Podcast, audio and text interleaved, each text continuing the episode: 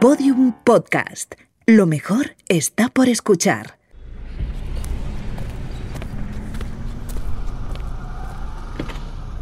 Hola Bimba.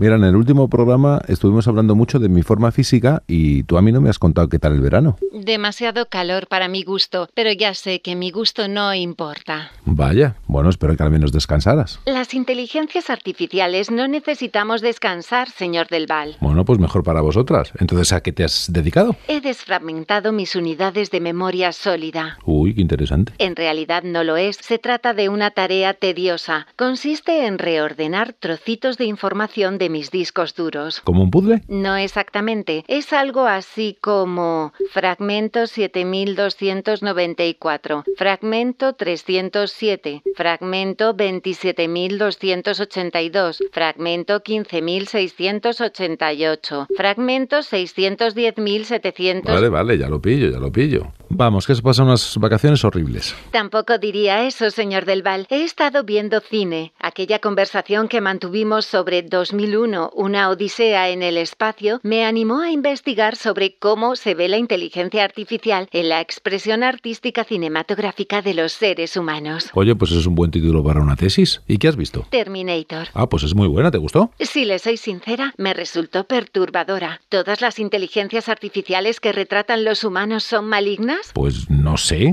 eh, supongo que no. Dígame alguna película en la que una inteligencia artificial no sea el villano. Mm, pues uh, mira, ahora mismo no se me ocurre, pero seguro que hay alguna. Déjame que arranque y voy pensando, ¿vale?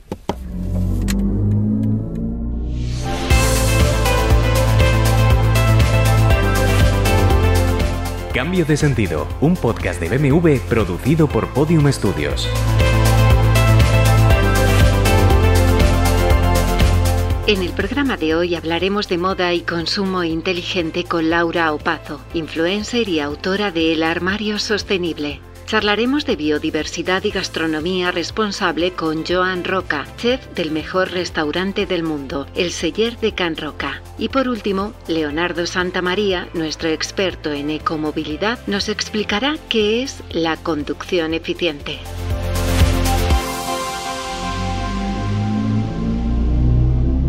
Mira, Bimba, se me ha ocurrido una película con una inteligencia artificial que no es malvada. Te voy a poner una pista a ver si adivinas cuál es. Yo he visto cosas que vosotros no creeríais. Atacar naves en llamas más allá de Orión. Sí, sí, sí, los rayos T, la puerta de Tannhauser y las lágrimas en la lluvia. Un tópico, señor Del Val. Además, el replicante Roy Batty es el malo de la película. No me sirve. Pues no estoy de acuerdo, porque en el fondo es bueno y en cualquier caso Rachel, la protagonista, es también replicante y es buena. Rachel no es replicante. Sí lo es. En la versión del director queda claro y en la segunda parte se ratifica. No me cuente rollos, señor Del Val. Además, me está haciendo perder el tiempo con esta conversación friki. Bueno, ¿y de qué quieres hablar ahora? De moda. Hemos tratado el tema en anteriores programas, pero nuestros oyentes quieren pautas sostenibles a la hora de comprar ropa. Pues mira, eso también me interesa. Contactando con experta. Laura Opazo es comunicadora experta en moda. Tiene más de 30.000 seguidores en Instagram. Colabora en programas de radio y televisión y ha escrito el libro El armario sostenible. Laura Opazo, ¿qué tal? ¿Cómo estás? Muy buenas, ¿cómo estás tú? Muchas gracias por invitarme. Oye, ¿es posible tener un armario totalmente sostenible o esto es casi imposible? Yo creo que el armario más sostenible es aquel al que le damos juego. Un armario sostenible sería aquel que está lleno de prendas, pero que cada vez que nos plantamos delante de él es ¿y qué me pongo, no? Que no sabemos qué ponernos, que esas prendas, bueno, pues son demasiado temporales y cansinas, ¿no? Pues porque, o de mala calidad. Entonces, realmente tener un armario sostenible no es una cosa complicada, pero es verdad que los armarios de todo el mundo creo que contienen prendas, pues de a lo mejor de nuestro pasado más consumista y a lo mejor el de nuestra intencionalidad presente, ¿no? Yo en mi armario sí que es verdad que cambié un poco mi paradigma, mi forma de pensar hace ya unos añitos, 5 o 6 añitos, pero hombre, pues todavía tengo prendas de la industria low cost, que bueno, voy cuidando, es verdad que la calidad no es muy buena, pero yo voy dándole tregua todavía, ¿no? Entonces, 100% sostenible, lo intento, intento darle pues la mayor cantidad de uso a las prendas que tengo y ese es mi objetivo, ¿no? Pero cada uno lo hace como puede. Eh, A ver, la moda es incompatible con la sostenibilidad, es decir, ¿se puede ir a la moda siendo sostenible? Sí y no. Las tendencias en realidad se las inventa un poco la industria para qué? Para fomentar el consumo, ¿no? Porque al final la moda, la industria textil no es una ONG, evidentemente vive de las ventas, ¿no? Entonces, para acelerar esas ventas y generar muchísimo mayor consumo y sostener un poco el sistema tal y como se ha montado a día de hoy, sacan tendencias cada dos semanas. Esto es un poco irreal, ¿no? Porque antiguamente las tendencias se daban cuando había un cambio social, es decir, la mujer se incorporaba al mundo laboral, entonces se pusieron de moda los pantalones, la mujer empezó a lucir pantalones, ¿no? Para ir más cómoda al trabajo. La moda acompañaba esos cambios sociales, ¿no? Entonces, si queremos ir a esa velocidad, eso va a requerir que consumamos mucho y evidentemente eso no es sostenible. Ahora bien, las tendencias son cíclicas.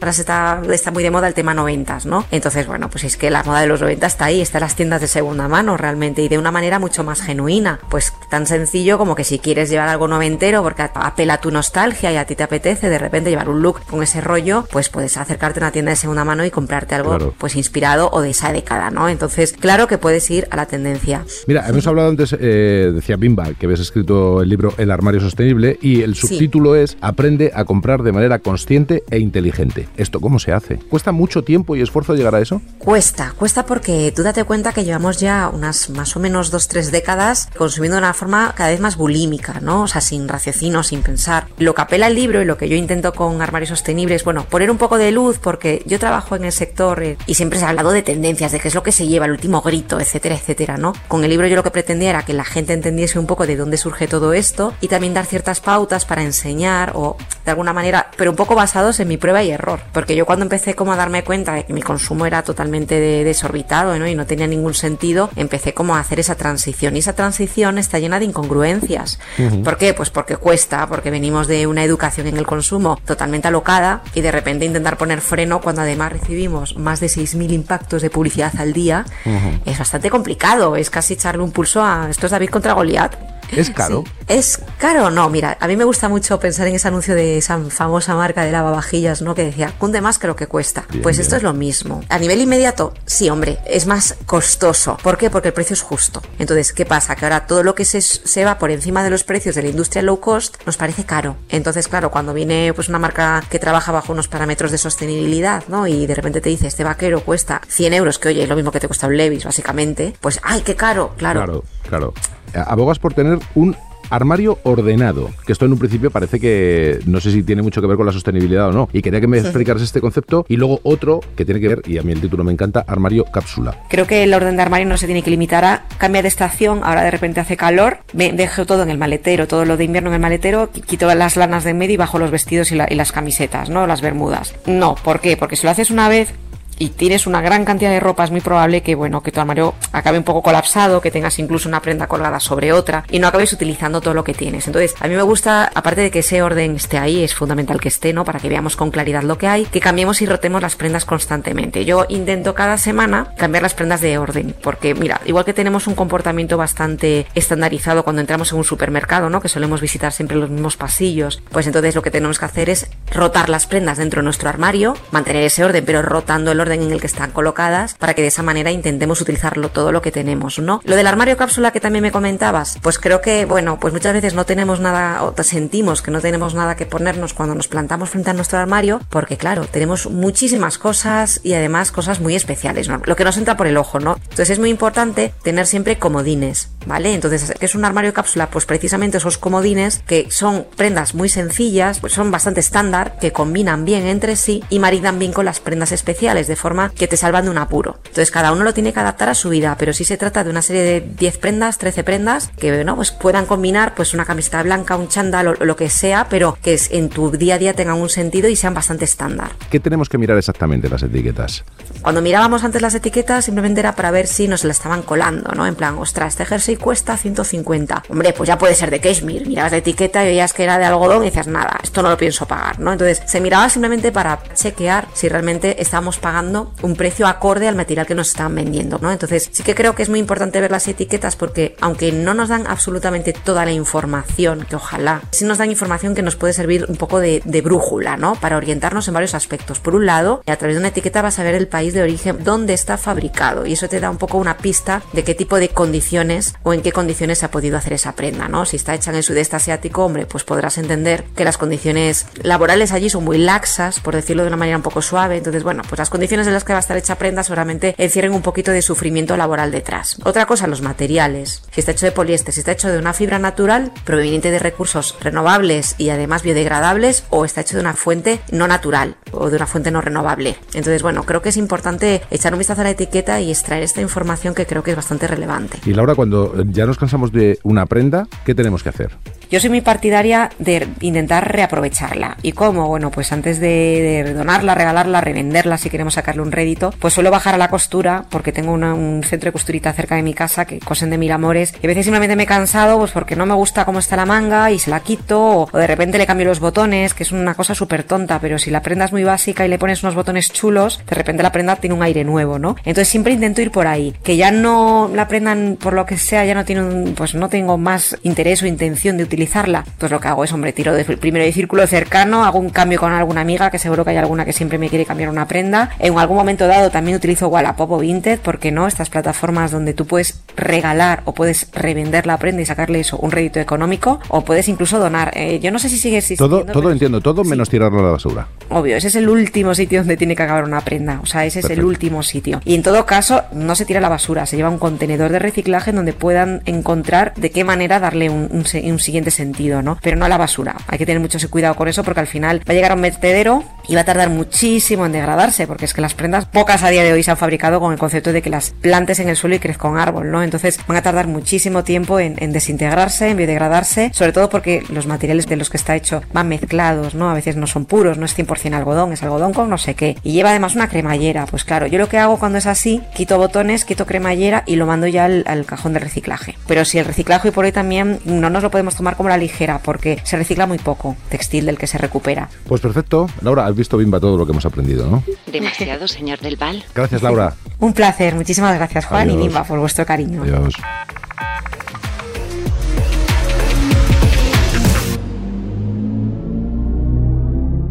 Estaba pensando, Bimba. Vaya, las vacaciones no solo le han servido para quedar hecho un figurín, también han activado su lado intelectual. Mira, menos guasa, ¿eh? que te crees muy lista. Y mira, precisamente estaba pensando en eso, en que las inteligencias artificiales pensáis que sois muy especiales, pero hay cosas que vosotras no podéis hacer. ¿Por ejemplo? Pues, no sé, degustar un plato de alta cocina. Yo no estaría tan seguro de eso, señor Del Val. Se calcula que para 2030 tendremos sintetizadores de sabor. Bueno, será en el 2030. ¿Tú ahora mismo me sabrías decir a qué sabe un cocido o una paella? Lo conozco, no lo sé, pero podemos hablar con alguien que no solo lo sabe, sino que cocina. Ya, pero te recuerdo que en este podcast tratamos temas relacionados con la sostenibilidad. No se me escapa, señor Del Val. No podré degustar un pimiento, pero sé lo que hago, conectando con Joan Roca. Joan Roca, ¿qué tal? ¿Cómo estás? Muy bien, gracias. Un placer hablar contigo. Joan Roca, nacido en Girona, cocinero, 58 años. Es propietario junto a sus hermanos Josep y Jordi de El Seller de Can Roca tres estrellas Michelin desde 2009 y considerado en varias ocasiones como el mejor restaurante del mundo. La verdad es que hay muy pocos restaurantes que cuiden más los temas de los que hablamos en este podcast, fundamentalmente de sostenibilidad. ¿Por qué os interesan a vosotros tanto estos temas? Bueno, pues yo creo que por responsabilidad. La responsabilidad que otorga un restaurante cuando tiene visibilidad, cuando tiene reconocimiento, más allá de seguir haciendo las cosas lo mejor que podemos, que es lo que nos ha traído de cabeza desde que empezó el señores de Can Roca no hacer las cosas lo mejor posible. Entendemos también que tenemos que hacer lo mejor posible, mantener esa relación con nuestro entorno, tanto desde el punto de vista del respeto a, fin, a los pequeños productores, al producto que entra, como a la posibilidad de reutilizar si es posible o por lo menos de tener claro qué vamos a hacer con todo lo que generamos de desperdicio en un restaurante. ¿no? Siempre se tiene la tendencia, evidentemente es lo que hay que hacer, el utilizar el, el producto más cercano, pero claro, vosotros ya habéis dado un paso más y os habéis convertido en agricultores. Sí, sí, tenemos 5 eh, hectáreas de cultivo actualmente y 5 personas de nuestro equipo que están trabajando allí durante todo el año, teniendo la posibilidad de estar mucho más cerca de ese proceso maravilloso del que a veces estamos alejados, ¿no? De sembrar, de cultivar, de recolectar, de conocer el producto, de escoger la semilla que vamos a, a plantar y el plato prácticamente ahora empieza en ese punto, ¿no? Lo cual da esa inmediatez, esa proximidad, ese conocimiento y sobre sobre todo el saber que un producto que vamos a cocinar hoy, esta mañana, ha sido recolectado. ¿Tenéis en mente, no sé, pues a lo mejor haceros también ganaderos? Bueno. ¿O, o- o cómo, cómo va? Un poco sí, francamente, porque la finca en la que, de la que estamos hablando tiene 12 hectáreas, quedan todavía, queda mucho espacio, poco, poco a poco, cabe de todo, sin dejar, obviamente, de comprar y de interactuar con los pequeños productores que siempre hemos tenido a nuestro alrededor y que siguen Me lo apuntabas en, en tu primera respuesta, pero sí me gustaría ahondar un poco más en lo que es ese concepto, que es esto de roca recicla. Bueno, precisamente Roca Recicla es un proyecto que nace en 2013. El año que viene se cumplirán 10 años ya de Roca Recicla. Y lo que pretende es poner una mirada muy intencionada sobre cómo podemos gestionar los residuos que generamos en un restaurante. Primero, minimizarlos al máximo, lógicamente. Y después, los que son inevitables, gestionarlos. Gestionamos vidrio. Tenemos un taller de vidrio en el propio, justo delante del restaurante. Tenemos un taller de poliestireno donde convertimos las cajas de poliestireno en, en taburetes de diseño muy, muy bonitos que además los clientes, tanto los vasos como los taburetes, se los pueden llevar, como los delantales que hacemos con bolsas de plástico reciclado que se convierten en delantales y el plástico PET lo convertimos en uniformes. De hecho, todo el equipo del Selle Can Roca, tanto de sala como de cocina, viste uniforme elaborado con plástico PET reciclado que viene del restaurante con una parte de algodón orgánico y algodón reciclado ¿Esto se puede comprar? Ah, Sí. Yo se me puede puedo comprar, hay- un- uno de, los, de esos eh, uniformes. Exacto. Hay una web de Roca Recicla y ahí puedes eh, encontrar estos productos que tienen también una función social porque ocupamos a gente. Hay gente que tiene trabajo gracias a esta economía que generamos alrededor de reciclaje del restaurante y que responde un poco a esa idea de economía circular donde de alguna manera, en fin, un restaurante puede llegar a generar en su entorno una red de, en este caso, de ocupaciones que tienen que ver con el reciclaje y que también permiten trabajo a, a gente. ¿no? Claro, y otra curiosidad. ¿Esto a vosotros os cuesta caro o ahorráis, además? Bueno, hay un ahorro evidente, pero luego también eh, nuestro objetivo es ser sostenibles también económicamente con todos estos proyectos, porque inicialmente son costosos. O sea, un taller de vidrio, las máquinas para cortarlo, para pulirlo, para los hornos, todo esto tiene un coste evidentemente que todavía no hemos amortizado, por decirlo de alguna manera. Fíjate, ya hace 10 años que lo pusimos en marcha. Por lo tanto, hay un esfuerzo importante económicamente por una empresa que quiere apostar por esto. Pero evidentemente esa mirada sobre la sostenibilidad hace que al final acabes ahorrando dinero porque la aplicas a la gestión de la energía, por ejemplo, a ser eficientes energéticamente. Al final es una actitud que al final obviamente acaba siendo rentable si la aplicas correctamente. Todas las máquinas que tenemos son lo más eficientes que podemos para que consuman el mínimo posible e incluso usamos el fuego, la leña, como una energía para cocinar. Tenemos un horno de barro de leña antigua para poder cocinar, para poder calentar. Es decir, si pones esa mirada en ese concepto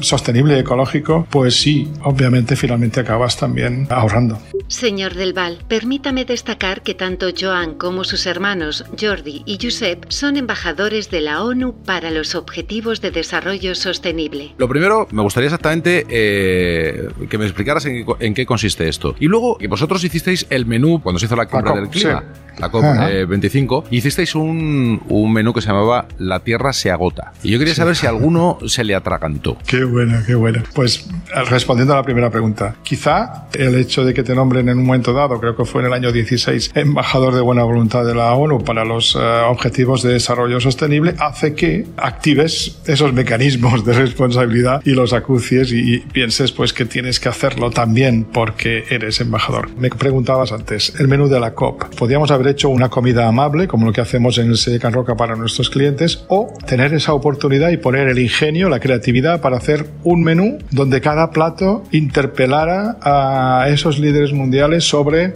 la falta de agua en el mundo, por ejemplo, servíamos un plato sopero donde el fondo era una especie de barro resquebrajado como si fuera un lago seco. En realidad era hongo, ¿no? Boletus edulis, liofilizado, montado como si fuera un barro seco con destilado de tierra y después servíamos agua cristalina pero caliente que configuraba al momento un barro que era una sopa riquísima pero que el impacto visual era brutal Parecía que íbamos a hacer comer barro, ¿no? Que es como decir, vamos a optimizar, vamos a, cuidar el agua, vamos a intentar que la gente que no tiene acceso lo tenga. No, ese, por ejemplo, era un plato. O otro que era un mar y montaña vegetal, ¿no? Podemos hacer un mar y montaña donde no haya ni carne ni pescado. Podemos sacar más partido de los recursos eh, vegetales del mar y de los bosques, ¿no? Pues era un plato donde había mar y bosque, pero que en este caso no había ni carne ni pescado. En fin, platos de este tipo donde interpelas un poco la conciencia. ¿no? Y ya por última pregunta, como curiosidad, lo que es un cocinero que lleva cocinando toda la vida, además con éxito, además con reconocimiento, ¿a ti qué te gusta comer?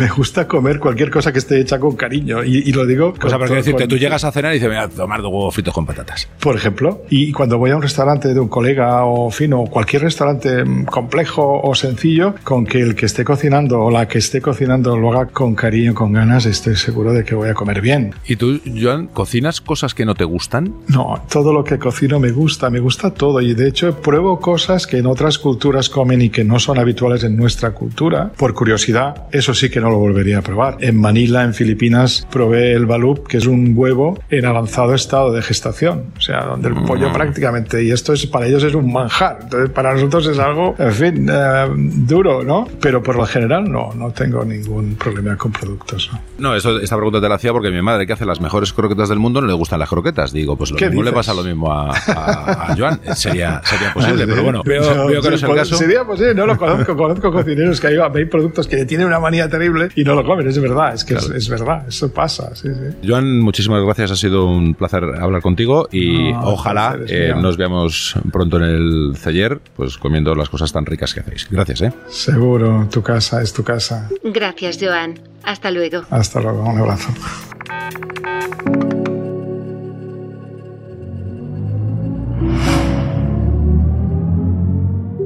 señor Del Val, que ha activado el modo Sport de conducción. Pues sí, fíjate, Bimba, con las de programas que llevamos y no se me había ocurrido probarlo. ¿Le gusta? Pues mira, sí, mucho, pero yo suelo ser de una conducción un poquito más relajada. Me alegra escucharlo. Aunque este BMW iX es extremadamente eficiente en todos sus modos de conducción, siempre es recomendable un manejo sosegado de los vehículos. Bueno, yo supongo que conducir el coche de una forma un poco agresiva y con muchos acelerones y frenazos, pues no es eficiente. No lo es en absoluto. ¿Le parece si contacto con un viejo conocido nuestro para que nos hable sobre este asunto? Hombre, por supuesto. ¿De quién se trata? De Leonardo Santamaría. Ah, sí. Experto en electromovilidad. Pues claro que sí. Con él hablamos sobre la carga eléctrica de los coches. Efectivamente. Conectando.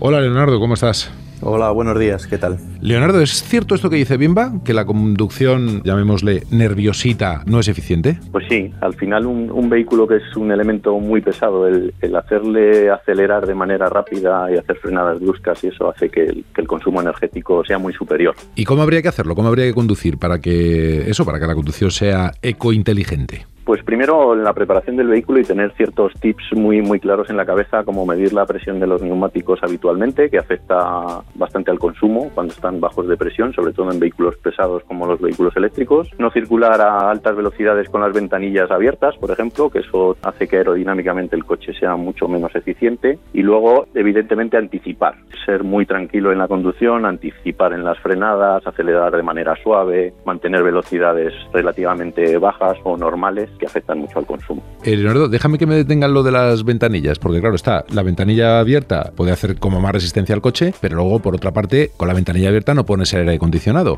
¿Por cuál de las dos cosas nos decantamos? Por poner el aire acondicionado. Realmente el consumo adicional que genera las turbulencias de una ventanilla abierta en autovía, en una conducción a velocidad constante, supera con creces el consumo adicional del aire acondicionado. O sea que, salvo que la velocidad sea muy reducida, entiendo, evidentemente lo mejor es poner el aire antes que ir conduciendo a una velocidad ya más elevada eh, con las ventanillas abiertas. Totalmente. Ventanilla abierta en ciudad pues puede tener su sentido porque te ahorras el consumo del aire acondicionado, pero ya a ciertas velocidades es mucho mejor llevar las ventanillas cerradas. Hay otra de las cosas que se dice habitualmente que es el momento de arrancar el coche. ¿Cómo deberíamos hacerlo? En un coche de combustión no hacer nada con el acelerador, darle al arranque y el coche electrónicamente ya gestiona todo para ser lo más eficiente posible. Lo que hacen los coches de combustión al inicio es es calentar lo antes posible el catalizador para reducir las emisiones eh, lo máximo posible lo antes posible. Y en un coche eléctrico, pues realmente en un coche eléctrico, pues, como bien sabéis, pues se le da el botón y en función de cómo tengas configurado el coche, pues el coche va a gastar más o menos en función de los consumidores que tenga conectados y demás. Bueno, evidentemente los automáticos y los eléctricos lo hacen un poco por su cuenta, digamos, pero en los manuales entiendo que la manera más ecoeficiente de conducir es aprovechar y hacer las marchas cada vez más largas, ¿no? Sí, cambiar a bajas vueltas siempre y cuando te permita que el coche tenga esté en la zona de empuje. Lo más eficiente es hacer los cambios de marcha para que cuando pasas a la marcha superior el coche a poca carga de acelerador, a poco que pises el acelerador, empuje, de manera que, que, usa el combustible de manera bastante más eficiente que si lo que lo llevas a unas vueltas que tienes que forzar mucho el acelerador para que el coche responda. Y luego hay, yo creo que un mito bastante superado, pero me parece que habría que incidir en esto, en esto de que cuando vas cuesta abajo poner el coche en punto muerto, esto verdaderamente no es una buena idea, ¿no? No, porque solo el mantenimiento al ralentí del, del motor consume combustible. Y realmente si es una pendiente suficientemente pronunciada para que el coche siga con su inercia, con la marcha metida, en esas circunstancias el coche gasta cero combustible. Sin embargo, mantener el ralentí gasta combustible. De ahí que se haya inventado sistemas como el Start-Stop que te para el coche en los semáforos y ese tipo de circunstancias. Sí, esto la verdad es que es un, un descubrimiento. Hay otra cosa que tiene que ver en la conducción que se incide en que debemos respetar la distancia de seguridad. Pero esto no es una medida solo de seguridad, ¿no? Esto también es una medida, digamos, ecológica, ¿no? ¿Por qué? Bueno, lo de mantener la distancia es que tiene distintas lecturas. Los coches modernos con los sistemas de radar que detectan lo que tienen a su alrededor y demás, y en particular los coches eléctricos, mantienen esas distancias y utilizan la regeneración energética de manera inteligente. ¿A qué me refiero con regeneración? Pues que los coches eléctricos son capaces de frenar el coche sin tocar el freno. De manera que al, manteniendo esas distancias eh, con los coches que te preceden, el coche está siendo más eficiente. Primero, evidentemente está cumpliendo la, eh, en seguridad y luego también regenera energía hacia la batería de una manera más eficiente. ¿Tú crees que en las autoescuelas se debería incidir en una forma de conducir más ecológica? Totalmente. Vamos, yo y esto no se está haciendo, ¿no? Yo creo. Vamos, que yo sepa, no. Yo me saqué el carnet hace muchísimos años y no le perdí un pulso ahora en, en lo que se hace en las autoescuelas, pero es verdad que se centran mucho en la parte técnica y operativa de cómo llevar el vehículo más allá de dar consejos a la gente de cómo ser más eficientes. Ojalá en las autoescuelas se incida en este tema, pero ahora nos tenemos que comprar un coche. ¿Cuáles serían las opciones más ecoeficientes? Hay un vehículo para todo el mundo. Lo primero que hay que tener claro es qué hábitos y qué posibilidades tenemos, en el, sobre todo en el coche electrificado, de posibilidad de cargar el coche en casa. Eso es lo primero, porque el, el vehículo más eficiente con diferencia es el vehículo eléctrico. Ahora, no es un vehículo que le pueda valer a todo el mundo, porque si no dispones de plaza de garaje ni accesibilidad a carga doméstica, en España no hay infraestructura pública todavía suficiente como para en, la, en todos los sitios tener un coche eléctrico sin tener plaza de garaje. Pero más allá de eso, eficiente, el coche eléctrico 100% es, es lo más eficiente. Ahora, en función de los trayectos que hagas y, estas circunstancias de disponibilidad de carga, pues existen los híbridos enchufables que te permiten hacer recorridos relativamente largos en el día a día en modo eléctrico y luego no depender de cargadores en los viajes. Y luego están los híbridos estándar que son más eficientes en conducción ciudadana y para ciertos perfiles como los taxistas. Depende muy mucho de cada uno. Pues Leonardo, ha sido un placer hablar contigo por segunda vez y esperemos que no sea la última porque siempre aprendemos cosas nuevas. Gracias. Igualmente, muchas gracias. Gracias, Leonardo.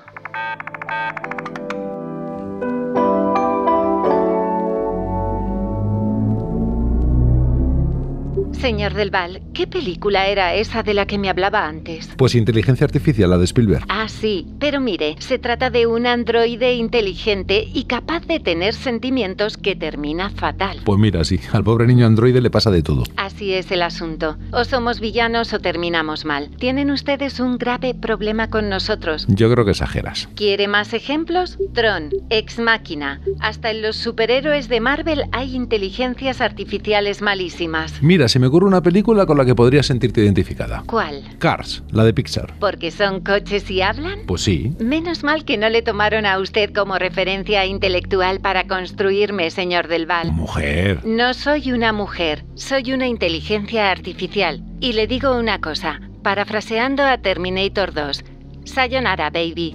Sayonara, baby.